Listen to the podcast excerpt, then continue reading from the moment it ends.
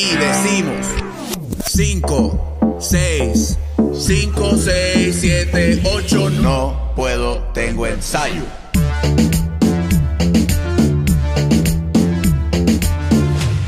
Gente, que es la que hay, bienvenidos a otro programa más de No Puedo Tengo Ensayo. Estoy bien contento porque para efectos de ustedes, ¿verdad? Que siguen el canal y, y están semana tras semana con nosotros, no hemos parado, pero sí nos tomamos como un mini receso. Este, estábamos resolviendo unas cositas y cogiéndonos unos espacios, ¿verdad? Que a veces son bien necesarios para todo el que hace arte y el que hace, ¿verdad? Cosas en, en media y eso. Pero ya estamos aquí, so que estoy bien contento. Quiero agradecerle a todas las personas que se han suscrito, que nos han dejado saber, ¿verdad? Este, nos han dejado sus mensajes de apoyo a, a los programas que hemos tenido.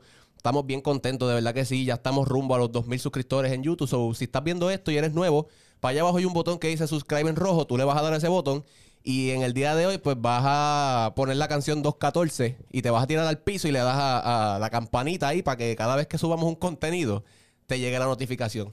Eh, adicional a YouTube, ¿verdad? Siempre te vamos a recomendar que nos sigas en Instagram, en Facebook, como no NPT TV en Instagram y no puedo tengo ensayo TV en Facebook para que te enteres de cada vez que, ¿verdad? Tengamos un contenido de alguna nueva entrevista o algo especial pasando, pues lo vamos a estar poniendo siempre por ahí. Ah, adicional, quiero también agradecerle, ¿verdad? Como toda la semana a Multisum Media y a F07 Media, que son los que hacen esto posible, gente. Este set que ustedes ven aquí espectacular con toda esta vuelta, pues son ellos los encargados. So, si tú tienes algún, alguna idea de podcast, si tienes alguna idea de algún video de baile, ¿verdad? Algún concepto que quieras llevar de la mente a la realidad, pues esta gente son los indicados. O que consíguelos ahí en sus Instagrams y contáctate con ellos. El episodio de hoy es un episodio que va a estar bien duro. Este, pues porque habíamos tenido hace unas semanas atrás al crew de bailarines de Raúl Alejandro. Este, y pues había mucha gente que había comentado en ese episodio que por qué no había uno de los integrantes en ese episodio.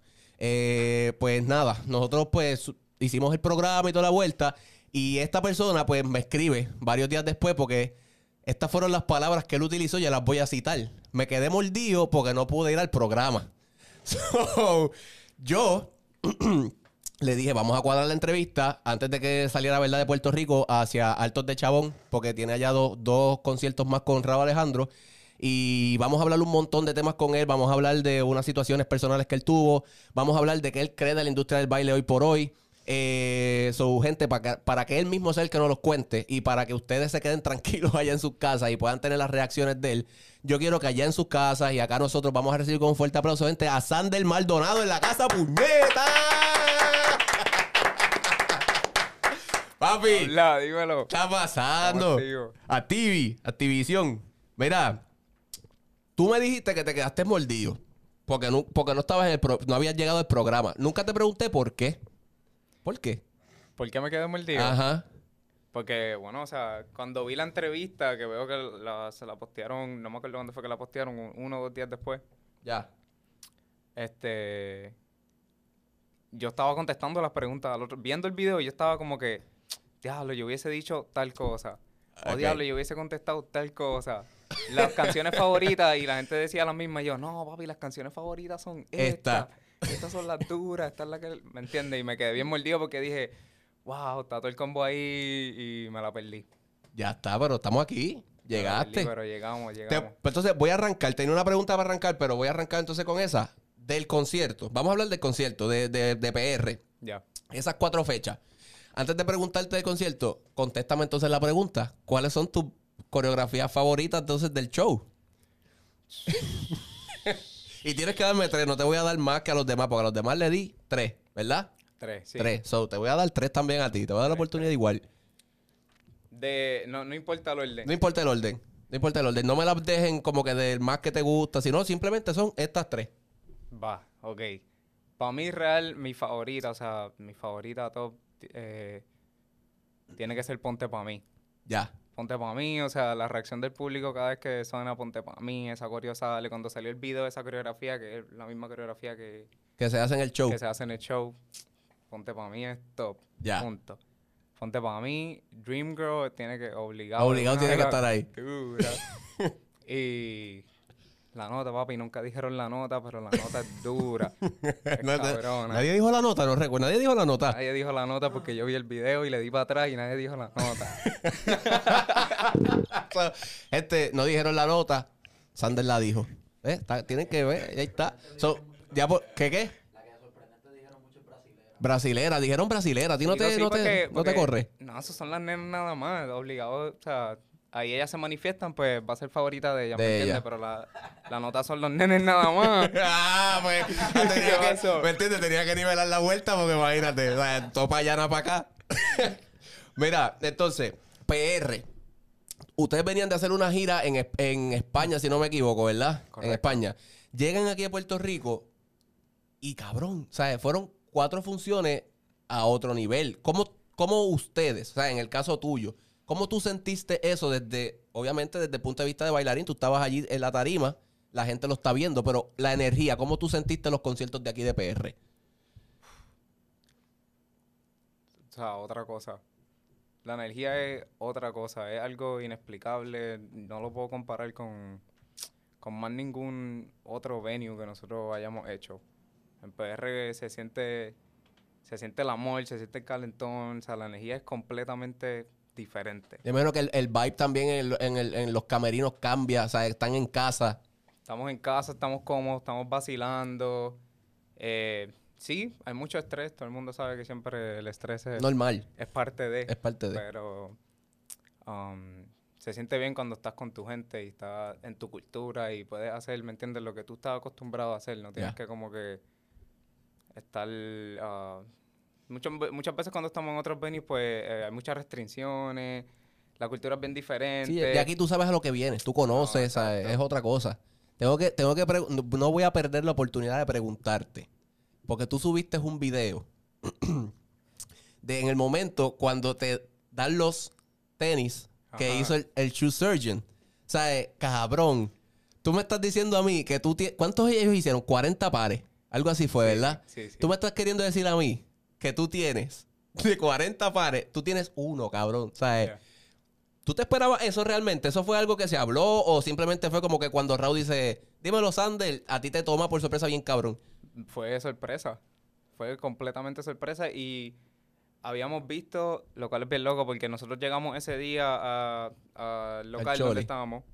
Después del show y después del último show, llegó- vamos, todos nos reunimos en un local, ponle, y llegamos al local y yo veo las cajas. Y yo miro a Mikey, Mikey me mira, me dice, diablo, cabrón, no puede ser.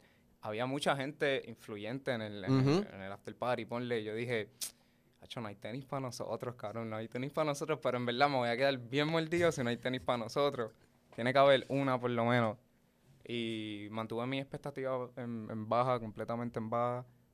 Sí, porque la- la- la- uno piensa, ok, es para los artistas, ¿sabes? Sí, que, es lo normal. Gente, había gente, el crew es súper grande, eso yo estoy como que, pues, pichadera, y llevamos, llevamos tiempo jangueando con ese chamaco, Dominic. El, Dominic, el surgeon. exacto, el shoe surgeon. Y lo habíamos visto en Las Vegas, había venido dos o tres shows, le había dado unas tenis a Raúl y había- te- habíamos tenido la oportunidad de, pues, más o menos compartir con él. So, ya estábamos esperándolo y era como que, ¿cuándo va a suceder? ¿Cuándo va a pasar? ¿Qué tenemos que hacer? Y, mano, la primera tenis, literal, la primera caja que Raúl coge y dice, mira, voy a entregar estas tenis al crew, pa, pa, pa. Dímelo, Sandel, y yo, Yeah, yeah.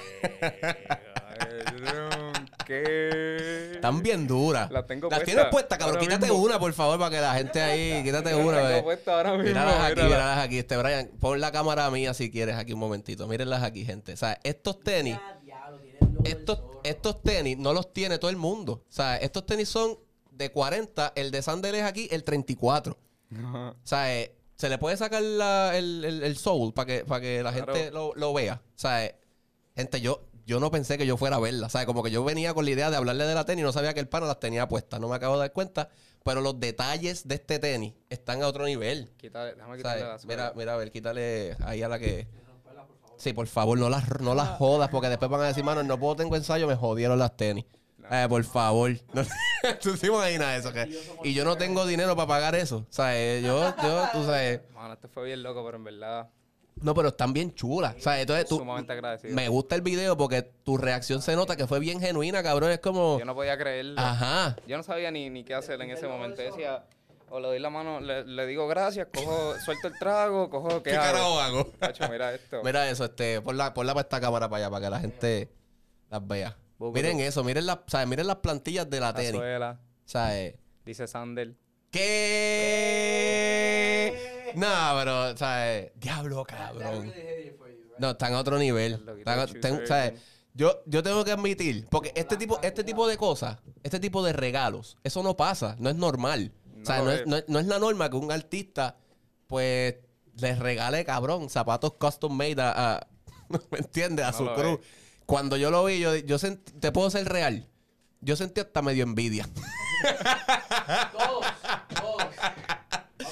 Cabrón, porque uno, uno que es sneakerhead, uno dice, pues, mano, uno siempre sueña con tener una tenis, tú sabes, custom made, pero cabrón, eso tiene hasta tu nombre. Ya. O sea, eh, qué duro, de verdad. No, es un accomplishment. Definitivamente eh, lo taché en el bucket list. Claro, Real que sí. Qué duro, cabrón, qué duro. Pues nada, no podía perder la oportunidad de preguntarte eso. Ahí están las tenis, gente, las vieron aquí. No las vieron en el podcast aquel, las vieron en No Puedo Tengo Ensayo.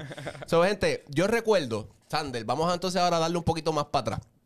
Yo me acuerdo de ti, yo no recuerdo en qué momento específico yo te conocí a ti, pero sí recuerdo que tú eras este chamaco que venía de performing, con un corillito que venía creciendo también para ese momento. Aquí, aquí, en el momento que yo te conocí, el baile en Puerto Rico estaba como cambiando. En el sentido de que había una generación que, bail- que hacía como que los shows grandes y bailaba. Y de la nada sale la generación tuya. O sea, que fue una generación que para mí es la generación que marca el cambio de cómo se baila en Puerto Rico. Es la generación de ustedes. La generación de Braulio, la generación de Sander, la generación de, de este otro nene que también se pasa contigo, que se me olvidó el nombre ahora, Dios mío, este Miguel es que se llama él. Miguel, ya. Miguel, o sea, toda esa gente. ¿Tú crees que tu generación son los responsables de que el baile en Puerto Rico haya cambiado? Y te lo, Este- y, y te lo pregunto porque así fue que yo, lo, por lo menos así es que fue que yo lo, lo percibí. Mano, yo, yo realmente no, no le diría que somos los responsables, porque, ¿cómo te explico? Ah, ocurrieron una serie, una serie de eventos, hubo ciertas cosas que, que sucedieron para que nosotros como que saliéramos y nos diéramos a conocer y quizás hiciéramos el cambio que, que tú dices. Pero si eso no llega a suceder, si, si ponle el huracán no hubiese pasado, la escuela no se hubiese como que, no, no, no se hubiese como que... Si no hubiese cogido esta pausa que, que, que hubo por el huracán, porque todo el mundo sabe que pues, eso aquí fue una, una loquera. Eh, Me quedo trancado porque estoy buscando palabras Sí, pa- no, busca, habla más, cabrón. Si tienes que hablar malo, habla malo. Si la escuela se ve jodido, dilo, olvídate. Eso, estamos en no puedo, tengo ensayo. Tú tranquilo. Yo voy a buscar una palabra sana. Este, no, no, no, relax. Pero, ¿sabes? Como que cuando yo lo vi, porque yo recuerdo, yo recuerdo haber cogido una clase de Karina, creo que fue, para ese momento. Y, cabrón, era como que yo fui ayer, un ejemplo, a coger una clase y conocí a todo el mundo. Y al otro día, cabrón, era... Casi todo el salón era nuevo, o sea, caras que nunca había visto. Y yo, pero ¿de dónde carajo salió tan, tanto talento? y había, había mucha gente, muchos estudios y mucha gente creciendo a la misma A la vez. misma vez. Paralelo, o sea, era como que había gente, eh, por decir nombres random, qué sé yo, gente en GOP que estaba entrenando bien duro. Para ese entonces Real Empire estaba, Estaba también en la vuelta. en la vuelta, me acuerdo, y, y Rebels, Mike con Rebels. Exacto. Era como que gente que salió de la nada y para inclusive para nosotros, que era el combo de Miguel, Braulio, ese combito, Cristina. Exacto. Nosotros nos quedamos igual, fue como que, oh shit, ¿y esta gente qué hacemos? Cabrón, y fue de la nada. O sea, es- de literal, te estoy diciendo. O sea, era como, es lo que tú dices. En, en, en GOP teníamos quizás a Yamil, que viene de allá. En, en Real Empire tenemos a otros pocos. Venían ustedes también subiendo. Que si en Rebel estaba este, este nene, que era este Edwin. O sea, había, much, había mucha cosa pasando. Y de momento fue como que los que yo conocía, por ponerle, ¿verdad? De momento dejaron como de estar. Y yo, pero ¿qué carajo pasa aquí? ¿Sabes? Como que Sí, se limpió la casa. se limpió la casa. Entonces venía una generación nueva que lo que tenía, lo que venía era con ganas de entrenar, de coger clases todos los días. Y eso poco a poco hizo, creo yo, que la cultura aquí en Puerto Rico del baile cambiara. O sea, porque antes sí se cogían clases, pero no se entrenaba al nivel que se entrena hoy. En lo absoluto. O sea, eh, es otra cosa. Había muchas clases, porque yo recuerdo que yo, yo entrenaba todos los días de la semana. Todos Ya. los días de la semana, todos los días de la semana. En diferentes estudios, pues en un momento dado. Um, pero el entrenamiento era, era diferente. Full. Era, otra súper cosa. diferente. Ah, pero sí, está, yo siento que todos los que, todo ese combo que estaba en ese momento fueron los que tenían esa ambición de traer clases nuevas, traer el estilo nuevo. El estilo cambió, cabrón. Trae- en las clases de, de Foundation, esas clases, eso, esa, tra- eso, esa cultura del baile la, la mantuvieron viva. Exacto. Y rompimos los esquemas de que, ah, el que está, el- eh, si estás en tal estudio, no puedes entrenar en este otro estudio. Papi, vamos a todos los estudios, entrenamos en todos los estudios, con todas las compañías, y todo el mundo se llevaba bien, y todo el mundo tenía esa hambre por, Sí, por crecer. por crecer. Por crecer. por y, crecer. y volver, y, vol- y volver a hacer la industria de Puerto Rico un poco. O sea, que la gente tuviera que mirar para acá. Porque hubo un tiempo, hubo un momento dado que era todo Miami. O sea, aquí sí se entrenaba, pero, pero no era como que la gente decía, ah, en Puerto Rico el talento está cabrón. Hoy por hoy lo dicen. Sí, hoy y mucha hoy. gente tiene, o sea, la referencia, me atrevo yo a decir yo, de Sudamérica, Centroamérica, estos países, es Puerto Rico. O sea, mucha gente como que, diablo, este chamaco de Puerto Rico o esta coreógrafa de Puerto Rico le meten. ¿Cómo tú llegas al baile? Sea, eh, porque sí, sabemos que saliste de performing, pero ¿cómo tú llegas? Sea, eh, ¿tú querías bailar o fue que simplemente, mami, apúntame aquí? O, sea, ¿cómo tú llegaste? Yo nunca pensé que iba a ser bailarín. De verdad.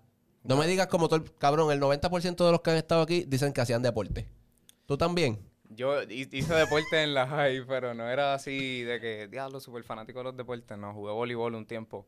Ya. Ah, pero siempre estuve, siempre estuve interesado en el teatro. Yo era bien presentado en ese aspecto. En cuando estaba en la, en la escuela siempre quería ser el host del talent show, el host de la fiesta de Navidad.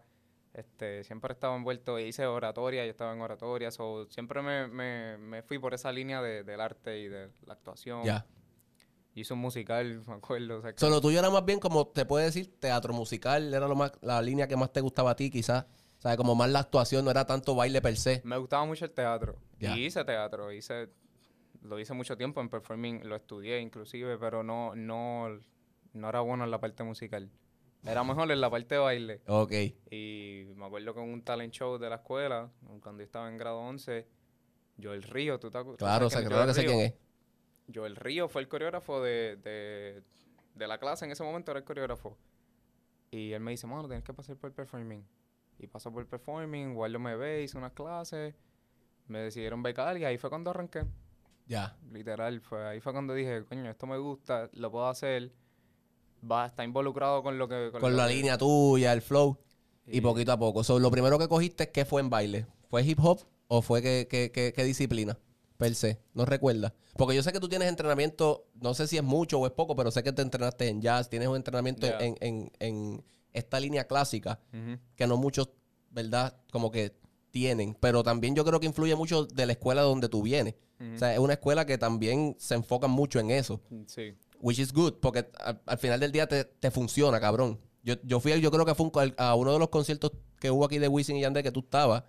Y recuerdo, no sé qué canción era, pero recuerdo que había una parte que era como un free. Y de momento este anormal se ha tirado como cuatro o cinco piruetas corridas de Oh, una. sí. Y yo dije, ¿de dónde carajo salió este tipo? ¿Sabes? porque yo dije, wow, porque sabes que todo el mundo en conciertos de reggaetón, los free son grandes o fuertes. Sí, sí. Y este vino con la santa calma, uno, dos, tres, cuatro, cinco, y cayó. Y yo, ah, ok, está bien chévere, chamaquito. O sea, fue como, pum, tuve que mirarte. No hubo break. Pero, ya, y, y yo creo que canción tú dices. este, el free de las piruetas. Sí. Pero cabrón, estuvo duro, ¿me entiendes? Porque es algo. En ese momento era duro. En eh, ese yo- momento yo era dije, duro. "Diablo, nadie puede hacer esto, pues yo voy a, yo me voy a tirar esto. Voy a hacerlo. Que está bien, ¿me entiendes? Porque no todo el mundo domina eso. Sí, sí. ¿Sabes? Tú llegas a performing, te becan, bailas. Yo te voy a hacer una pregunta ahora porque no sé en qué tiempo. Entrené mucho en, en técnica. De verdad. Sí, de hecho, yo, yo nunca pensé que, me, que yo iba a tirar más para el lado comercial, urbano, ni que iba a aprender tanto, o sea, que me iba, iba, iba a estar tan de lleno en la cultura de hip hop. So, tu, tu meta era como que se puede decir que entrenabas para la técnica porque era exacto, contemporáneo. Y yo hasta pensé irme para España, tratar de cualificar en alguna compañía. Pensé Vale Hispánico en Miami también. O sea, yo pensé, siempre me fui por esa Por línea. esa línea. Antes de, de lo que estoy haciendo hoy en día. Ya. Entonces, según tengo, según tengo entendido, ¿verdad? Y esto fue algo que, que- que me llegó y no sé para qué tiempo fue, pero creo que tú tuviste un accidente en una pierna, ¿cierto? Ujú. Que, que no sé si por poco esto te deja fuera de, de poder bailar. Sí. ¿Qué pasó? Sí. Este. Bueno, me rompí la pierna. Cabrón, pero que la derecha. La izquierda. Base- mi pierna de base, la izquierda. So- O sea, tú espérate, tú eres zurdo. no, yo soy derecho. Ya. Pero mi pierna de Mi- base ya, es la izquierda. Es la izquierda. Y mi lado fuerte es el izquierdo, a pesar de que escribo con la derecha. Este. Bueno, una bobería, la cosa más estúpida me sucedió a mí y, y me sacó por completo. Me- yo estuve fuera del baile mucho tiempo y me tomó mucho tiempo recuperarme. Inclusive pensé que me iba a quitar. Eh, en el yunque andaba con unas amistades en el yunque, no fue ni tan siquiera bailando. Para ese entonces, me acuerdo que yo entrenaba con, con Brian.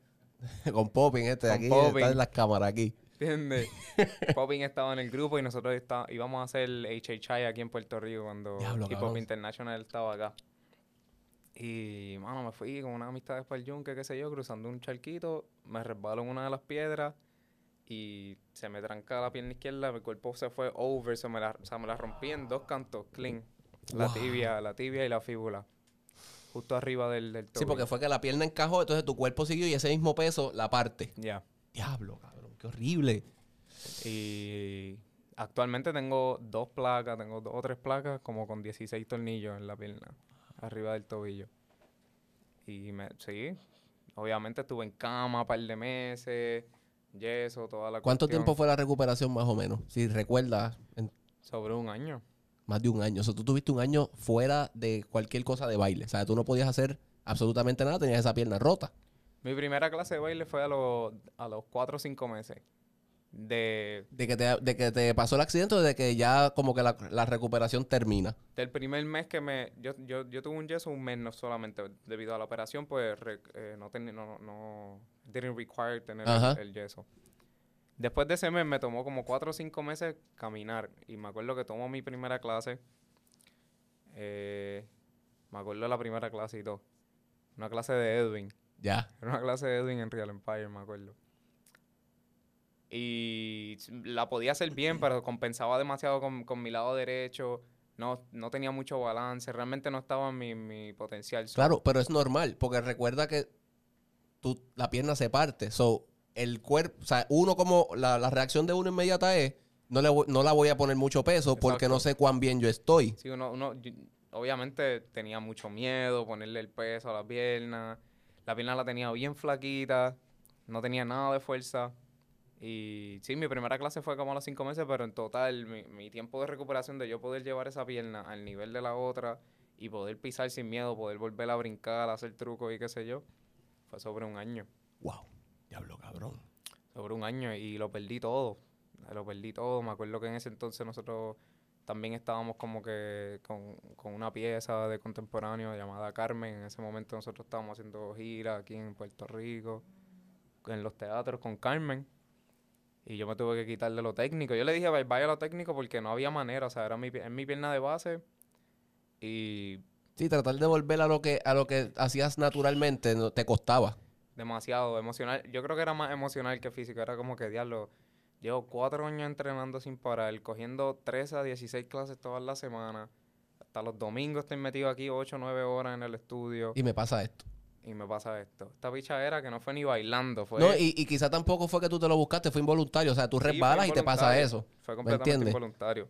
Pero para que tú, o sea, yo te quería hacer la pregunta y queríamos, quería que hablaras de eso, porque posiblemente hay mucha gente que le ha pasado lo mismo. Eh, Yo conozco gente, ¿verdad? Tan reciente como hace dos meses. Tengo un amigo bien cercano que se lastimó el tendón de Aquiles.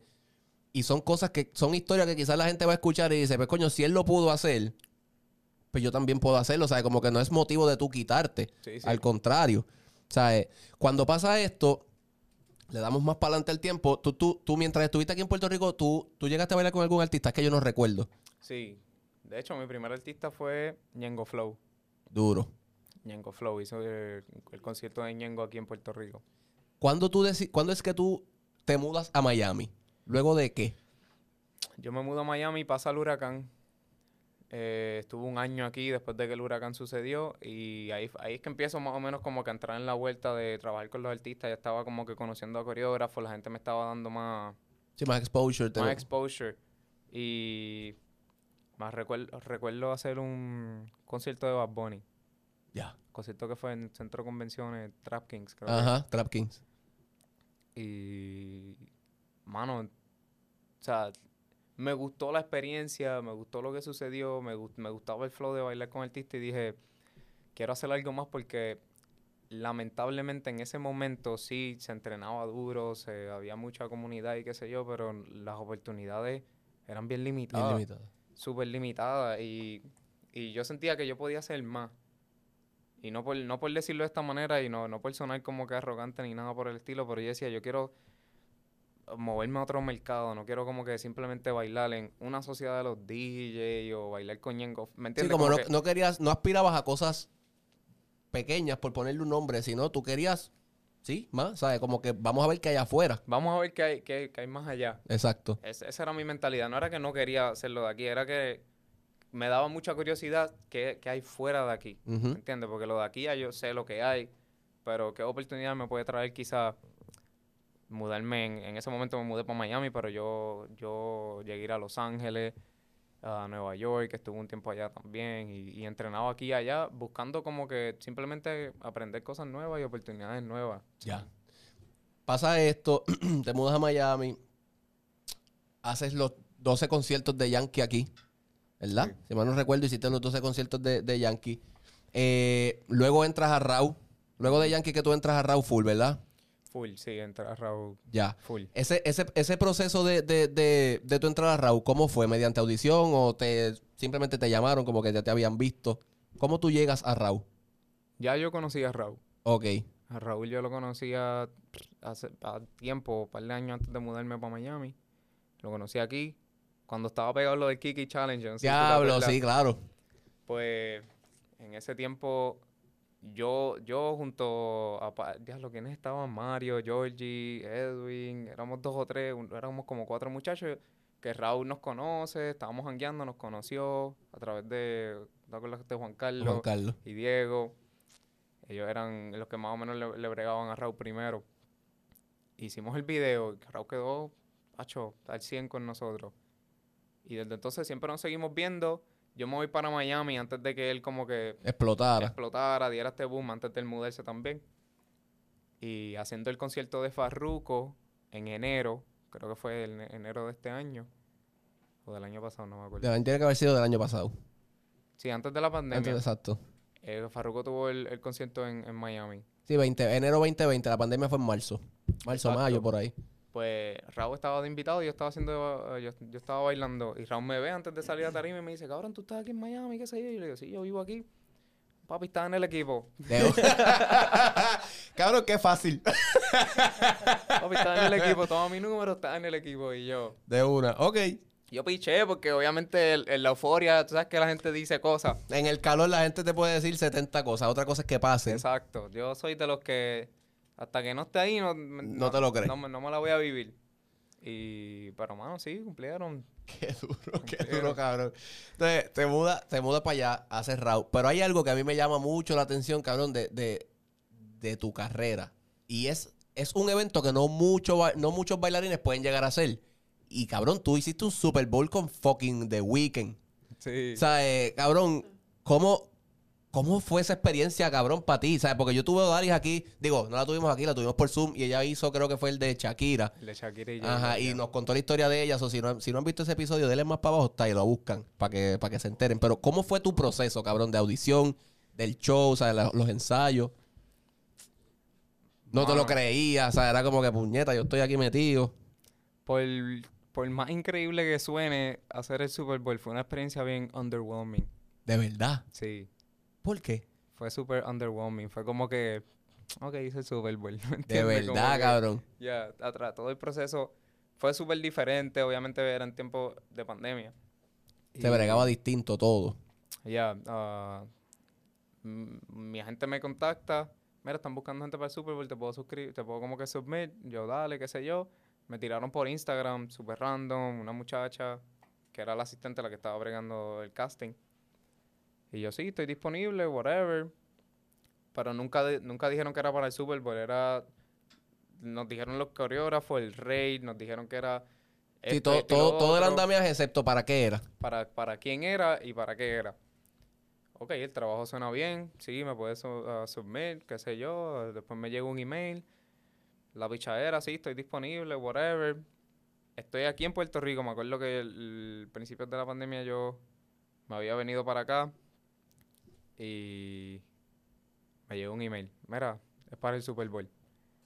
Y yo, espérate, ¿qué? Diablo, ¿Me cabrón. puedes enviar tus medidas ahora? Y yo me acuerdo que yo fui donde mami con una regla.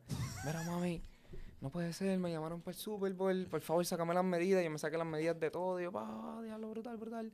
Y eh, le envié las enviaste. medidas y dije, oh, por favor, cacho, que pase lo que Dios quiera. Piché. Y como a las tres semanas nos contactaron. A mí, a Mikey y al otro chamaco Dario, que Dario, largo. ya. Y nos dieron todos los detalles, qué sé yo. Proceso fue, el proceso de ensayo primero era por Zoom. Wow, cabrón, esto yo no lo sabía. Sí, ya yo estaba en Miami para eso. Y el primer ensayo creo que fue por Zoom. Y te estoy hablando de que éramos como que, éramos un reguero de gente. Éramos como 80 bailarines en Zoom. En un Zoom, bro. En un Zoom. O sea, que a veces uno con 10 y era una jodienda porque tú sabes, hay que, mister, no entiendo, mira, dale Sí, para sí. atrás o el conteo. 80. Éramos como 80 bailarines y el proceso se sentía bien... su- Para mí era como que yo no lo puedo creer que estoy aquí aprendiéndome la coreografía, voy a hacer el Super Bowl, whatever. Pero todo fue bien, bien easy going, todo fue bien fácil, la coreografía era bien sencilla, el concepto era bastante straightforward. Exacto. Eh, sí hubo mucha tensión, tenía un core de bailarines que eran 20. Y para ese entonces, pues ellos pasaron por el proceso de, de la cuarentena y ellos como que tenían ese squad bien sólido y era como que siempre bregamos con este core de bailarines y nosotros que éramos el resto del elenco. Eso se puede decir hasta cierto, ¿verdad? Que había como una preferencia. Ya, porque ellos eran los que estaban directamente con el artista. Ok. Direct, al lado del artista todo el tiempo, pa, pa, pa, y ellos, son, ellos eran los únicos que estaban al lado. era, era como ah, su squad, ¿sabes? Como que eh, eh, The Weeknd y esta gente. Sí, tú sabes que siempre los coreógrafos tienen su gente. Ujú. Y igual yo bien mordido, yo, diablo. Estoy haciendo el Super Bowl, pero yo Pero- quiero estar ahí, ¿me entiendes? Yo quiero estar con, con los 20. Exacto. Y... Pero, ¿sabes que eso siempre es la, mente pero- competitiva? y Exacto, a eso iba. Es el orgullo de uno también, ¿sabes? Como que per- está es de bien, mala está, manera. está- exacto, está chévere, Sí, sí. pero yo tengo el talento para estar ahí también. Sí, no, ellos, ellos estaban bailando y hacían un par de cosas y yo acá... Diablo, mi, mi, mi- al principio yo lo que tocaba era el cello. Y ya. con Mikey.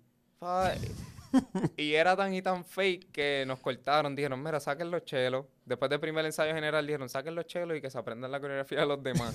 Diablo, cabrón. O sea, yo creo que por eso es que tú dices que, que el proceso no fue la mejor, o sea, la mejor cosa, ¿me entiendes? Porque, pues, No, sí, estabas ahí, pero a la misma vez no estabas haciendo quizás lo que tú, que, lo que tú querías o lo, o Lo lo que tú sabías que tú dabas, exacto. Lo que yo esperaba por el show, porque yo, viniendo de la experiencia de Odali, Ivana también hizo el Super Bowl, El Super Bowl de, de. Shakira.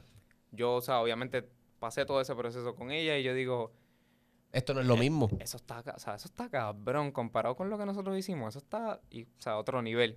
Y yo estoy aquí que si la coreografía era súper fácil, éramos Sí, un me acuerdo que era como, eran como un coro, exacto. Éramos un coro, pero la experiencia fue increíble, obvio. Trabajar con esa gente es, es de calidad.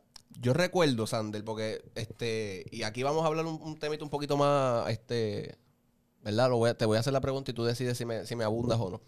Yo recuerdo por un, por un tiempo que tú fuiste bien, bien, bien, bien vocal en tus redes sociales, porque hubo mucha gente que cuando tú estabas aquí, pasa lo que, pasa, pa- pasa lo que tú me dices. Tú siempre tuviste esta, esta inquietud de que hay más allá.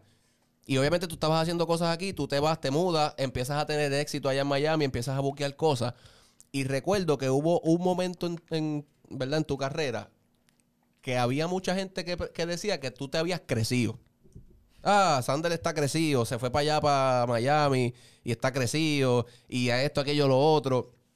Yo te pregunto, Ajá. y te ríes porque sabes que es verdad. Es verdad.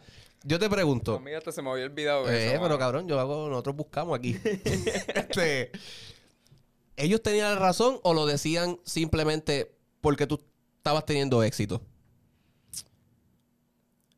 No tenían la razón porque yo, yo te puedo decir que yo no estaba, en ningún momento de mi carrera yo he sentido que me, que me he enchuleteado de ninguna manera. Ya. No importa el artista, no importa cuál sea el trabajo, en verdad yo nunca sentí que yo me enchuleteé. Lo que sí fue que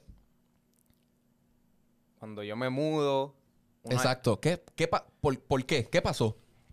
cuando yo me mudo buscando otras oportunidades, me mudo con mi mejor amigo, con Miguel, que en ese entonces él también estaba allá.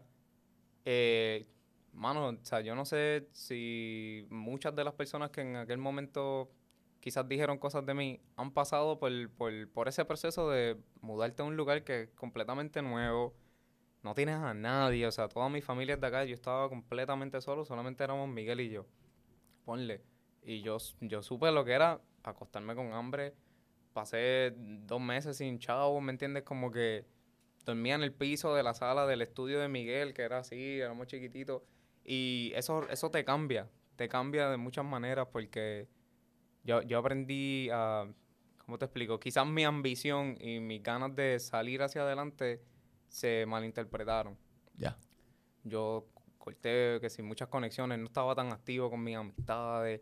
Y por eso quizás la gente pensó como que, ah, este cabrón pues está crecido. Pero mucha gente no, mucha gente no, quizás no sabía que era que tú estabas pasando estas necesidades. Yo lo que quería era echar para adelante. Mi día a día era joseo. Yo decía, wow, me levanto, no tengo nada. Yo necesito, o sea, buscar, completar lo- el, el, el goal de, de por qué vine aquí, que es lograrlo. Lo, quiero buscarme un trabajo, quiero entrenar, quiero estar de lleno en la comunidad y, y hacer lo que vine a hacer. Y sí, dejé de hablar con, con mis amistades, porque, bueno, tú, tú, tú, tú puedes, tú quizás puedes saber cuando uno quiere echar para adelante y te sientes que estás aguantado. Te estás entiendo. aguantado. Y es como que, pichadera, tengo que dejarlo ir y, y el que está ahí, está ahí, ¿me entiendes? No es nada, no es nada personal, no es nada... Al, al final, de- al final del día es individual. ¿Me entiendes? sea, es o, o me mantengo con esta gente o hago el sacrificio de cortar y tratar yo de echar para adelante, que era lo que tú querías. O sea, y, y, y qué bueno que lo... Y te lo pregunto y qué bueno que lo aclaras y lo respondes porque quizás mucha gente, eso era lo que la línea de pensamiento de ella, era como que, ah, se fue para allá y este, este cabrón se, se le subieron las chuletas. Pero quizás no sabían esa parte. ¿Me entiendes? No. De pasar hambre, de dormir en un sitio que quizás, o sea, en el piso, de estar dos meses sin dinero. O sea, es, es un Fue proceso que la gente no entiende. Es fuerte cuando yo me mudé para allá al principio, fuerte, o sea, fuerte. Yo llegué a Miami y esto fue una decisión completamente impulsiva que me Miguel me llamó, me dijo, mira, hace falta un muchacho para tal artista, un artista bien local en ese momento y yo casualmente tenía poquito de dinero ahorrado, nada.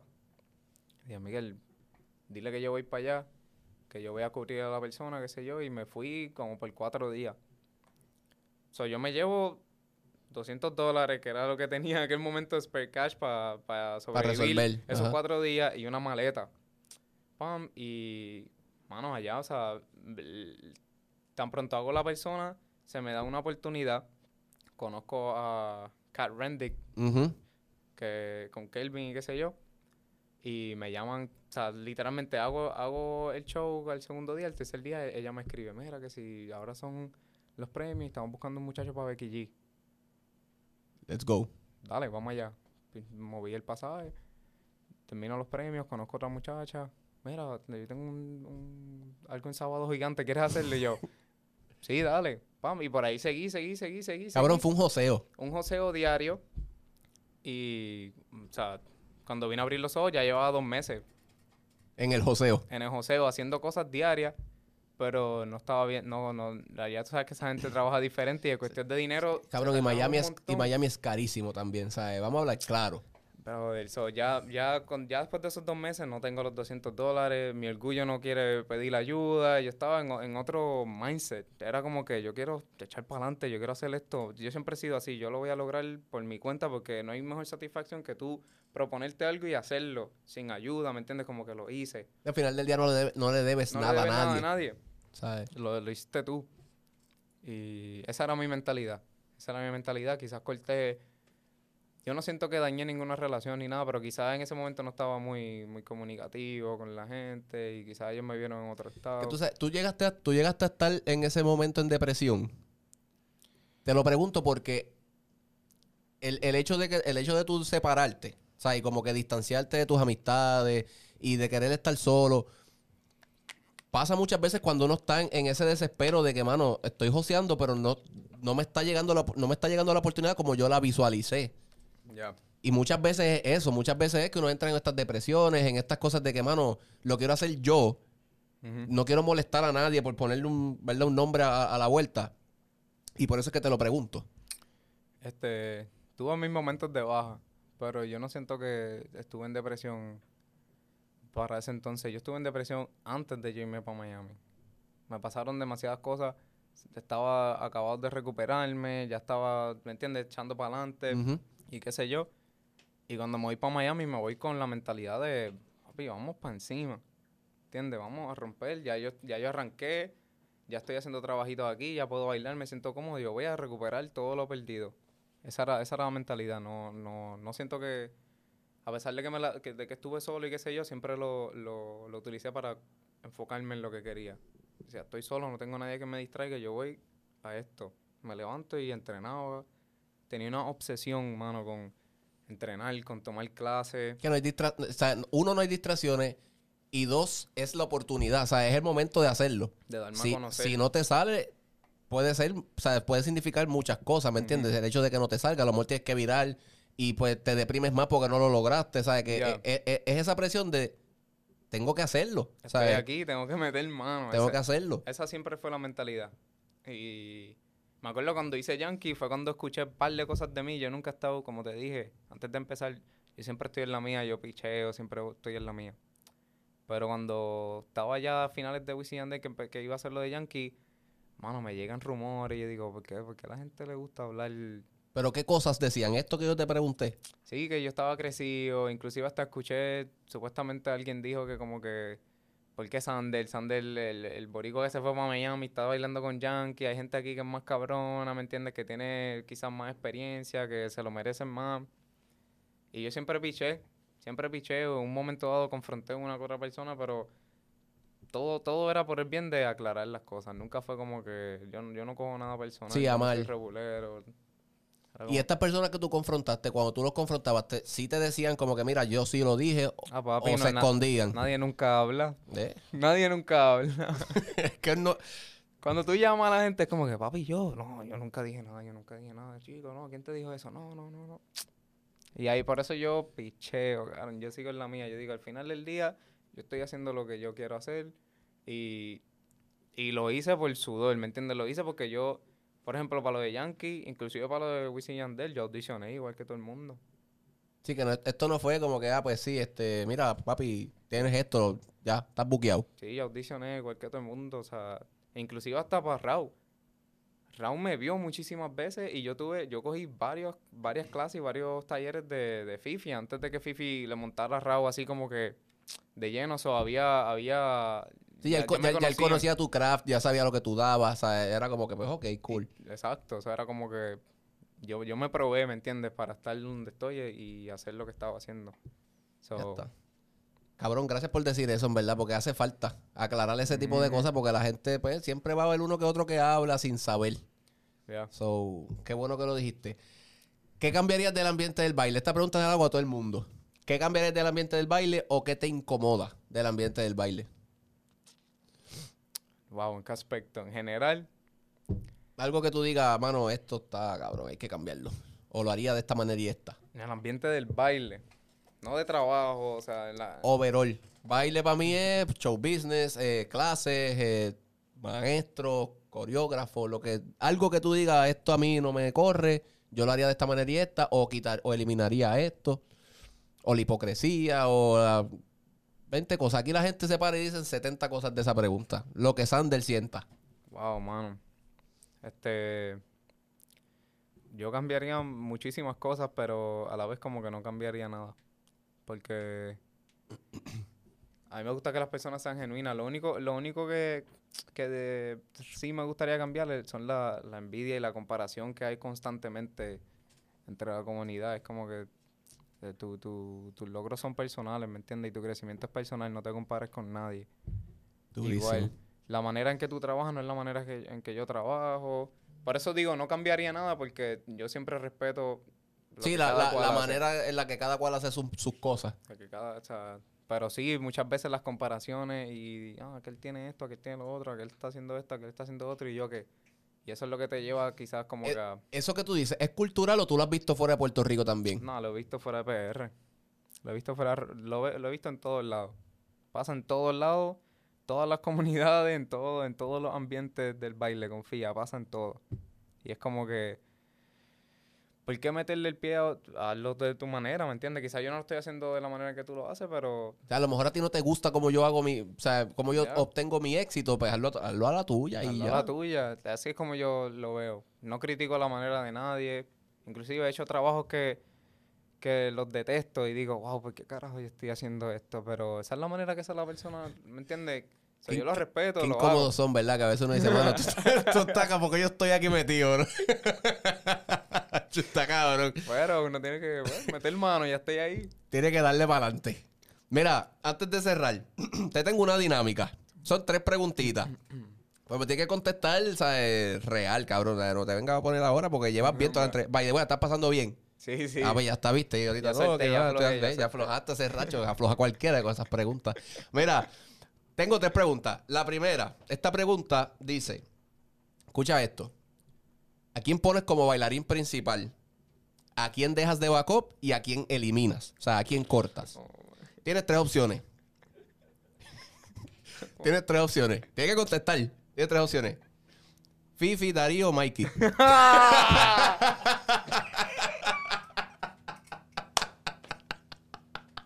Bienvenido. Bienvenido a No Puedo Tengo Ensayo, para que sepa. ¿A quién pongo principal? O sea, ¿a quién pones? No, no importa el artista, cabrón. no te, o sea, no te no, no es raw. Imagínate X Wow. show, X show, y entonces tienes que poner a uno de bailarín principal, tienes que poner a uno de backup dancer y tienes que cortar a uno para el carajo. ¿A quién, a quién saca? O sea, vamos, ¿a- ¿con quién quieres empezar? ¿A quién pones de bailarín principal? wow. ¿A quién pones de principal? ¿Fifi, Dario o Mikey? Papi, voy a ponerle al mío, a Mikey Uñeta. Son lealtad, puñeta. Mikey principal. A Dario, porque a Dario lo pongo de backup y Fifi que se saque del carajo. y Fifi para el carajo. ¡Qué duro! Diablo, cabrón. No ¿Sabes que no pensé que esa, esa fuera a ser la contestación? Sí, va, sí, sí. Ya Mira esto. suficiente. Esa es la- vamos para la segunda hora. Si tuvieras que decidir entre una de estas tres personas para que fuera coreógrafa de un show tuyo. Imaginemos Coreógrafa, coreógrafa. de un coreógrafa show mío. o coreógrafo de un show tuyo. O sea, el artista eres tú. Tú necesitas que una de estas tres personas sea quien monte tu show. Ajá. Karina Ortiz, Mario Laureano o Ivana de Sousa. Eres bien problemático.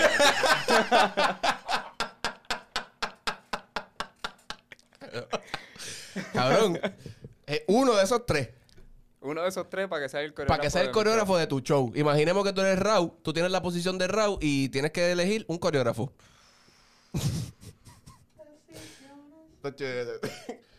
tienes que elegir ahí un coreógrafo. Mira, todos son estupendos. Todos son maravillosos coreógrafos.